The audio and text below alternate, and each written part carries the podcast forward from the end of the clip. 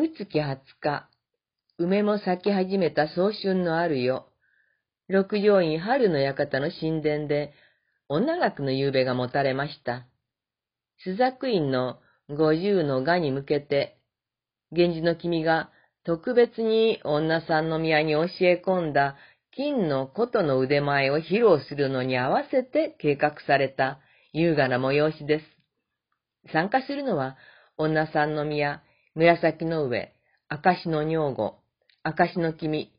この四人です。神殿に紫の上がやってきました。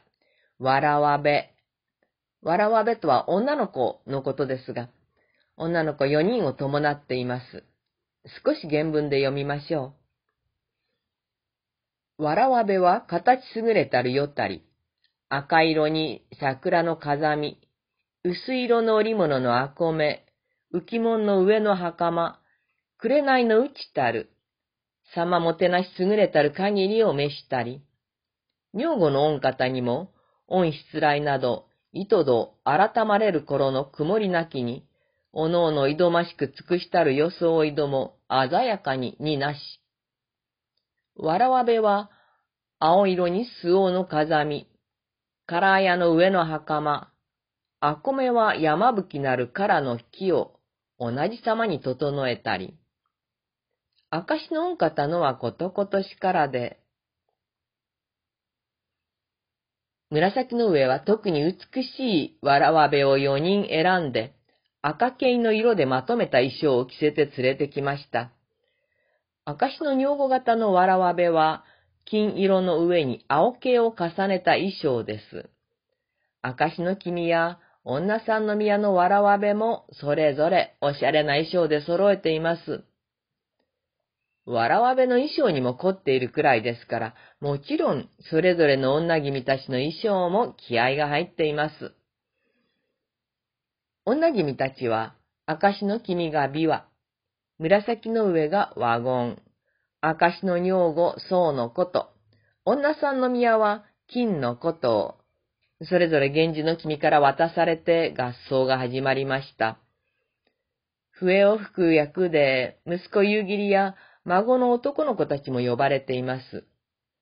夕霧は尺で表紙を取りながら歌い、源氏も一緒に歌います。次第に夜は更け、春のおぼろ月が昇って、優雅な宵に彩りを添えます。源氏は自分の妻たちや娘の姿を覗いて回り、ご満悦です。みんな美しい。そして、演奏の腕前もなかなかじゃないか。証の君以外の三人は、私がそれぞれに教育したんだよなぁ、その夜、源氏の目に映った紫の上の姿を少し原文で読みましょうか。紫の上は、エビ染めにあらん。色濃き小内に、薄すおの細長に、見串のたまれるほど、こちたくゆるるかに、大きさなど良きほどに、陽大あらまおしく、あたりに匂い満ちたる心地して、花といわば桜に例えても、なお、物より優れたるけわいことに物したもう。紫の上は、あでやかな桜に例えられています。この後原文では、証の女房は満開の藤の花。証の君は香る花立花。女さんの宮は早春の青柳にそれぞれ例えられています。いずれも素晴らしいけれど、やはり中でも紫の上の美しさは格別だというのが源氏の君の感想でした。琴の腕前もなかなかのものでした。夜更けて音楽会はお開きとなり、源氏はその夜は紫の上のもとに泊まり、翌日遅くに起きて紫の上とあれこれ語り合いました。まだ少女だった紫の上を手元に引き取ってから20年以上、30年近い歳月が流れたことを思って、しみじみした気持ちになっています。原文で読みましょう。その前に一つ付け加えておきます。ここで紫の上の年齢が37歳とはっきり書かれていますが、実は計算上は紫の上はこの年39歳です。火曜の筋も今はまた大人おとなしく、宮たちの恩扱いなど、取り持ちてしたもう様も至らぬことなく、すべて何事につけても、もどかしくたどたどしきことまじらず、ありがたき人の恩ありさまなれば、意図、かく、ぐしぬる人は、世に久しからぬれいもあんなるを、と、ゆゆしきまで思い聞こえたもう。様々なる人のありさまを見集めたもうままに、取り集め、たらいたることは、誠に類あらじとのみ思い聞こえたまえり。今年は三十七にぞなりたも。見立て祭りたまい年月のことなども哀れにおぼし入れたるついでに。去るべき恩祈りなど、常よりも取り分けて、今年は慎みたまえ、などのたまいいず。紫の上という人は、どこをとっても足りないところのない、どの方面においても優れた人だと、改めて感動する源氏でしたが、こういう優れた人は、天に召されるのも早いのではないかと気がかりになり、そういえば、今年はこの人は厄年であったということを思い出したのでした。そこで、今年はいつもより気をつけて祈祷などをしてもらいなさい、と言っています。そして続けて、自分は今までいろいろ悲しい目にもあってきたが、あなたは一度だけ私と離れて暮らす経験をしましたが、その時の他はずっと親元で暮らしているようなもので、苦労知らずですよね。本当に運のいい方です。宮のご効果の件では心を痛められたかもしれませんが、私のあなたへの思いは、そのことでかえって深くなったのですよ。などと言っています。一部、原文で読みましょう。君の恩義には、かの一節の別れより、あなたこなた物思いとて心乱りたもうばかりのことあらじとなん思う。妃と言い、ましてそれより次々は、やんごとなき人といえど、皆必ず安からぬ物思いそう技なり、高きにつけても、心乱れ、人に争う思いの絶えぬも安げなきよ。親の窓の打ちながらすぐ下参るようなるも心安きことはなし。その方、人に優れたるすくせとはおぼし知るや。思いのほかに、この宮の各渡り物したまえるこそは生苦しかるべけれど、それにつけては、いとど、くわうる志のほどを、お自らの上なればおぼし知らずやあらん。物の心も深く知りたもめれば、さりとも、となん思う。と聞こえたまえば、のたまうように、物儚き身には過ぎたる、よその覚えはあらめど、心に絶えぬ物嘆かしさのみ打ちそうや、さは自らの祈りなりける。とって、残り大げなる気わい恥ずかしげなり。あなたは幸せ者だと言われて、紫の上は、確かに、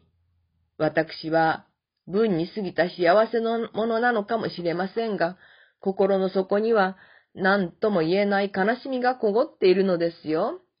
それがまあ、お守りのようになっているのかもわかりませんけれど、と答えています。もっと言いたいことはあったのですが、紫の上はもう心の底を源氏に見せることはしません。この後で紫の上はまた出家のことを源氏に頼みますが、やはり許してはもらえません。この時、紫の上の出家を止める源氏が彼女に言った言葉はなかなか味があります。ただかく何となくてすぐる年月なれど、明け暮れの隔てなき嬉しさのみこそを増すことなく覚えゆれ、というセリフです。なんということもない平凡な朝夕をあなたと共に迎えることが何よりの幸せなのだから、出家して共に暮らせなくなるなどということは考えられない、と言っています。源氏が言うように、幸せってそういうものですよね。特にこれといったことのない平凡な日々を共にすることができるのが幸せというもんですよね。私にとっては印象深いこの言葉でしたが、紫の上の心には響きませんでした。彼女には空想なものにしか聞こえなかったのです。事実、夜になると源氏はさっさと女さんの宮の部屋へと出かけて行ってしまいます。紫の上はいつも源氏不在の夜はそうするように遅くまで起きて女房たちに本を読ませたりして夜更けてからお休みになったのですが、明け方になって心臓の発作が起こりました。原文です。例のおわしまさぬ世は酔いしたまいて、人々に物語など読ませて聞きたもう。各、世の例えに言い集めたる昔語りどもにも、あだなる男、色好み、双心ある人にかかずらいたる女、かよなることを言い集めたるにも、ついに夜方ありてこそあんめれ。怪しく浮きてもすぐしつるありさまかな。下に、のたまいつるように、人よりことなるすくせもありける見ながら、人の忍びがたくあかぬことにする物思い離れぬ身にて闇なんとすらん。味気なくもあるかな。など思い続けて、夜更けて大戸のごもりぬる暁型より、御胸を悩みたもう。私は人より恵まれた人生を送っているように見えるけれども、本当は人の一番厭う物思い、愛する人を信頼しきれないという苦しみから逃れられないんだわ。と、こんなことを思いながら床に着いた結果でした。ストレスが彼女の体を蝕んでいたのです。そのまま紫の上は重篤な状態となり、驚いた源氏は様々な手を尽くして看病しますが、なかなか回復しません。一ヶ月ほど過ぎて、源氏は試みに紫の上を六条院から二条院に移しました。二条院は紫の上が光源氏のもとへ引き取られてから二十年近くを二人で過ごした場所です。源氏はもう女さんの宮のもとを訪れる気にもなれず、六条院は火が消えたようになってしまいました。明石の女房も、紫の上に懐いている娘を連れて二条院へ見舞いに訪れました。孫を見て、この子たちの成長を見届けることはできないのでしょうね、と言って、紫の上は泣いています。原文です。下に糸頼みがたげに弱りつつ、限りの様に見えたもおりおり大かるを、いかさまにせんとおぼしまどいつつ、宮の御方にも、あからさまに渡りたまわず、御ことどもすさまじくて皆引き込められ、院のうちの人々は、皆ある限り、二条の院に集い参りて、この院には火を消ちたるようにて、ただ女どちをわして、人一人の恩家はいなりけりと見ゆう。女房の君も渡りたまいて、もろともに見立て祭り扱いたもう。若宮の糸美しゅうておわしますを見立て祭りたまいても、意味じく泣きたまいて、おとなびさせたまわんを、え見立て祭らずなりなんこと、忘れたまいなんかし、とのたまえば、女房咳合図悲しとおぼしたり。こうして、源氏の君やその周りの人々が皆二条院に移って、紫の上の看病にかまけている間に、人ずくなになった六条院で、女さんの宮と柏木の